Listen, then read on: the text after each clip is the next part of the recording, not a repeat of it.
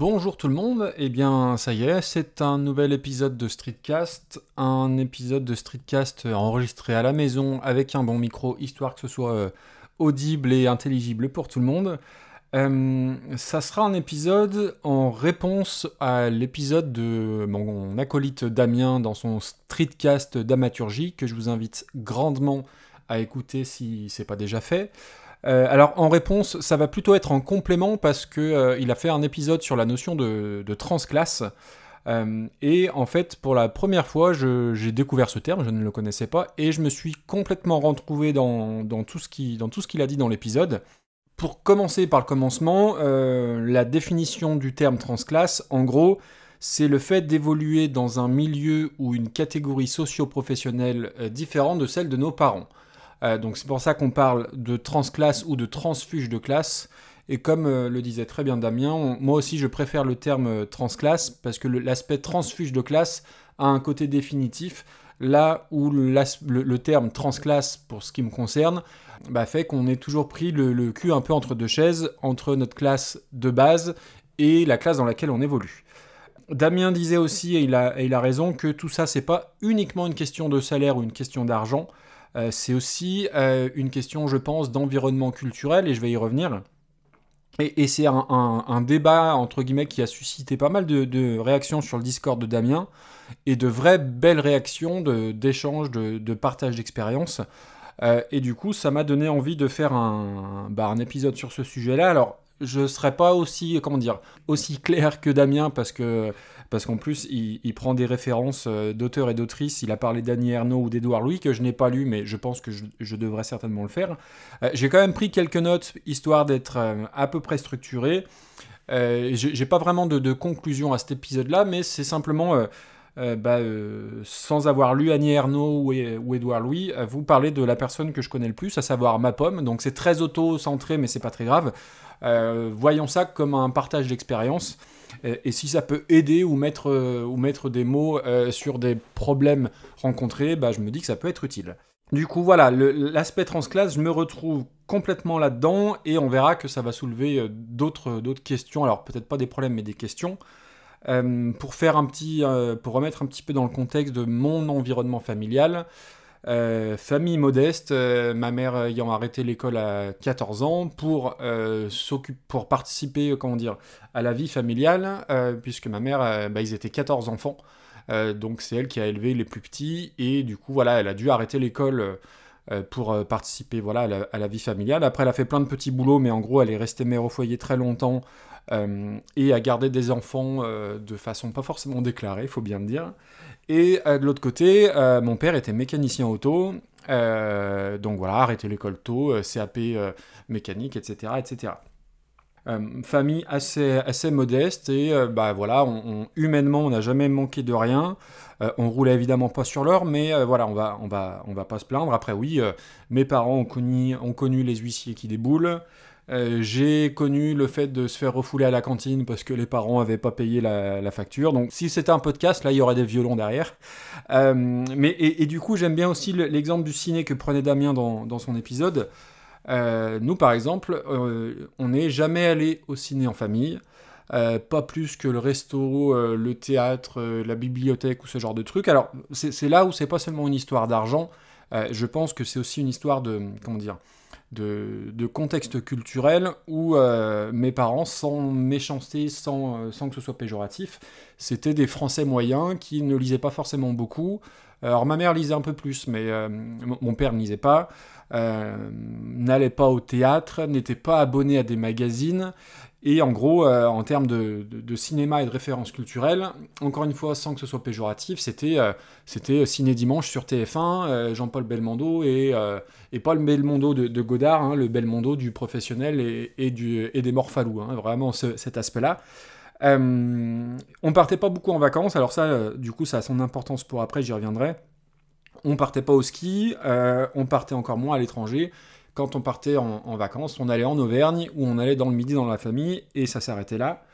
Euh, sur l'aspect euh, politique, moi j'ai été élevé euh, avec des parents qui ne votaient pas parce que parce que c'est tous des pourris. Donc j'ai toujours entendu ça. Alors force est de constater que je pense qu'ils ont quand même un peu raison, même si j'ai longtemps essayé de, défendre cet aspect-là et de dire que bah, peut-être que non, ils sont pas tous pourris.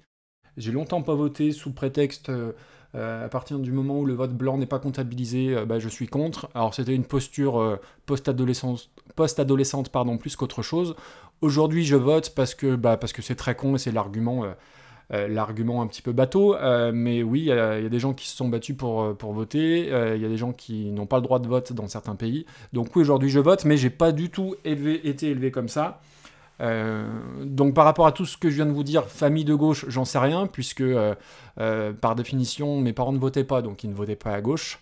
mais on va dire que de par notre parcours, oui, j'ai plutôt ces valeurs-là de et puis ces valeurs aussi de débrouille, parce qu'on a dû. Euh, ça fera peut-être l'objet d'un autre épisode. Euh, ma, mère a dû pas mal se débrouiller pour euh, parfois mener, comment dire, joindre, joindre les deux bouts.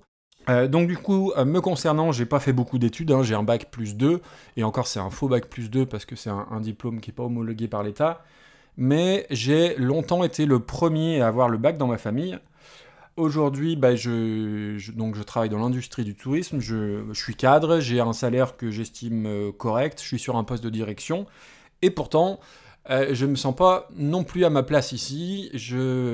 Vraiment, c'est vraiment ça, c'est euh, le cul entre, deux chaises, d'où le titre de l'épisode. du coca dans des verres en cristal ou du champagne dans des verres en plastique. C'est vraiment cette ambivalence entre les deux mondes. Aujourd'hui encore, quand euh, je rencontre des nouvelles personnes, j'ai du mal à dire que je suis directeur d'un réseau d'agences de voyage, parce que, alors déjà parce que c'est un truc très pompeux, euh, et aussi parce que euh, bah, c'est pas mon milieu et que hum, même si j'ai 40 ans et que je suis plus tout jeune, j'ai l'impression d'être un, jeune cadre avec, et que, et, que j'aime pas forcément cette, image-là. et je disais que c'était un monde qui, n'était pas forcément le mien et j'ai en mémoire quelques anecdotes. La première qui m'a marqué, c'est quand je suis arrivé dans, cette boîte-là avec euh, euh, d'autres cadres et des fils de cadres en l'occurrence, quand j'ai dit que mon père était mécanicien auto, la première question qu'on m'a demandé, c'est euh, quelle concession il détenait? Alors que mon père était simplement un, mécanicien salarié. Donc ça, je me suis dit, ah oui, effectivement, là, tu rentres dans un monde qui n'est pas forcément le tien. Euh, et, alors après, c'est pas. Enfin, il y, a aussi. Euh, je, je, crache pas du tout dans la soupe. Aujourd'hui, le, métier euh, que, je fais m'a permis de faire des trucs que j'ai jamais pu me payer, que je pourrais jamais me payer, parce que voilà, dans le cadre du travail, et que ce soit alors, des, bons, des bons restos organisés par l'entreprise. j'ai eu la chance de manger deux fois au resto gastronomique de, de Bocuse, et clairement, c'est des, des, trucs bah, voilà, que j'aurais pas fait de moi-même. Euh, de connaître, euh, d'avoir passé trois jours aux Maldives, euh, deux jours à Dubaï ou même une semaine dans l'Ouest américain, c'est des choses qui ne, comment dire, qui ne m'ont jamais été accessibles, qui pourraient l'être un peu plus aujourd'hui en, dans des conditions bien, bien spécifiques. Mais les hôtels que j'ai visités aux Maldives, bah, c'est un truc qui est complètement en dehors de, comment dire, en dehors de mes, de mes possibilités. Euh, donc voilà, je, vis dans un monde qui n'est pas forcément toujours le mien au quotidien euh, professionnellement. Euh, je pense que c'est aussi pour ça que j'ai naturellement plus de propension à être du côté de mes équipes qui, pour le coup, ont une catégorie socio-professionnelle qui, me ressemble plus. alors après, c'est pas forcément toujours une, comment dire, c'est pas forcément toujours parallèle à la culture, dans le sens, dans le sens pardon, où euh, dans ma direction, il y a des gens qui sont éminemment 10 fois, peut-être 15 fois plus riches que moi, mais, mais qui peuvent être bêtes à bouffer du foin, hein, ça faut être honnête. Donc c'est pas une question d'argent dans les deux sens, j'ai envie de dire, et c'est pas une question de culture non plus. Donc voilà, donc du coup sur mon, euh, euh, sur mon parcours, sur mon milieu professionnel, je suis assez fier du parcours que j'ai fait parce que j'ai j'ai trimé pour... alors j'ai eu de la chance certainement, mais j'ai aussi trimé et je pense avoir euh, une totale crédibilité sur, sur mon poste actuel. Euh, mais le fait est que je me sens pas toujours à l'aise euh, dans mon entourage professionnel, pour toutes les raisons que j'ai évoquées. Euh, je me sens pas forcément toujours à l'aise d'un point de vue familial, parce que la vie aussi fait que les liens se, se distendent, que ce soit entre frères, oncles, tantes, cousins, cousines. Et puis voilà, les parcours de chacun font que des fois on a, on n'a plus forcément les mêmes, euh, comment dire, les, mêmes attentes et, les, mêmes, attitudes aussi. Et tout ça est amplifié par le fait que je suis moi-même presque une anomalie au sein de ma famille. dans le sens où j'ai toujours beaucoup lu, ce qui n'était pas le cas et ce qui n'est pas le cas dans ma famille. les chroniques que je peux écrire sur Album Rock ou les podcasts que je fais ou les streetcasts, c'est des choses que je, bah, que je n'assume pas, entre guillemets, c'est-à-dire que, alors un truc tout bête, mais euh, mes frères, tout ça, ne savent pas que je fais tout ça, ne savent pas que j'écris des, chroniques d'albums, ne savent pas que j'enregistre des podcasts ou des streetcasts. Euh, ça, leur poserait pas de problème, hein. je veux dire, je, je, fais rien, comment dire, de, de honteux par rapport à ça, mais voilà, c'est des choses que, qui se faisaient pas forcément dans ma famille, parce qu'on est dans une famille de, de taiseux, et encore aujourd'hui, euh, bah, c'est parfois, difficile. Et le fait d'être alors euh, ça va paraître très présomptueux, mais c'est pas grave, euh, d'être peut-être un peu plus cultivé qu'eux. Euh, j'ai l'impression, c'est horrible hein, de dire ça, mais voilà, d'avoir entre, guillemets un, environnement culturel plus développé de mon côté, fait que j'assume pas totalement ce côté-là. Et que, alors oui, je, m'entends bien avec, avec la plupart de, ma famille, c'est pas le souci, mais rapidement, voilà, on, peut avoir des discussions qui n'ont plus rien en commun, là où euh, mon père, mes frangins vont être euh, hyper branchés euh, bagnole et compagnie. Moi, je m'en carre complètement et que du coup, voilà, je suis vite en, je suis vite en, décalage. tout ça m'amène sur, sur comment dire, m'amène sur un autre sujet qui est étroitement lié et j'ai vu le terme popper dans le, dans le Discord et ça va être la, ça va être la conclusion de cet épisode parce que, parce que j'ai pas d'autre conclusion, c'est le fait que autant d'un point de vue professionnel que d'un point de vue du, podcast aujourd'hui, avec euh, deux ans de recul, et presque, euh, on va dire, dans mon cercle familial, il y a, euh, voilà, il y a, un terme qui se dégage de tout ça, c'est le fameux syndrome de l'imposteur. syndrome de l'imposteur de par mon poste, parce que bah, voilà, moi je n'ai jamais voyagé, j'ai commencé à vendre des voyages alors que je n'avais jamais pris l'avion, là où beaucoup de mes collègues sont passionnés par le voyage et limite ont été élevés dans des aéroports. Donc ce syndrome de l'imposteur là, le syndrome de l'imposteur dans la famille parce que euh, bah, parce que voilà, euh, j'ai été enfin je me suis euh, cultivé tout seul et quand je dis cultivé, je ne parle pas forcément que de livres hein, mais je suis le seul dans ma famille à aimer le foot. Euh, donc, j'ai pas, comment dire, j'ai pas hérité ça de, mon père. Mon père ne s'est jamais intéressé au foot, donc c'est moi qui ai commencé à, m'abonner à l'époque à des 11 mondiales, etc.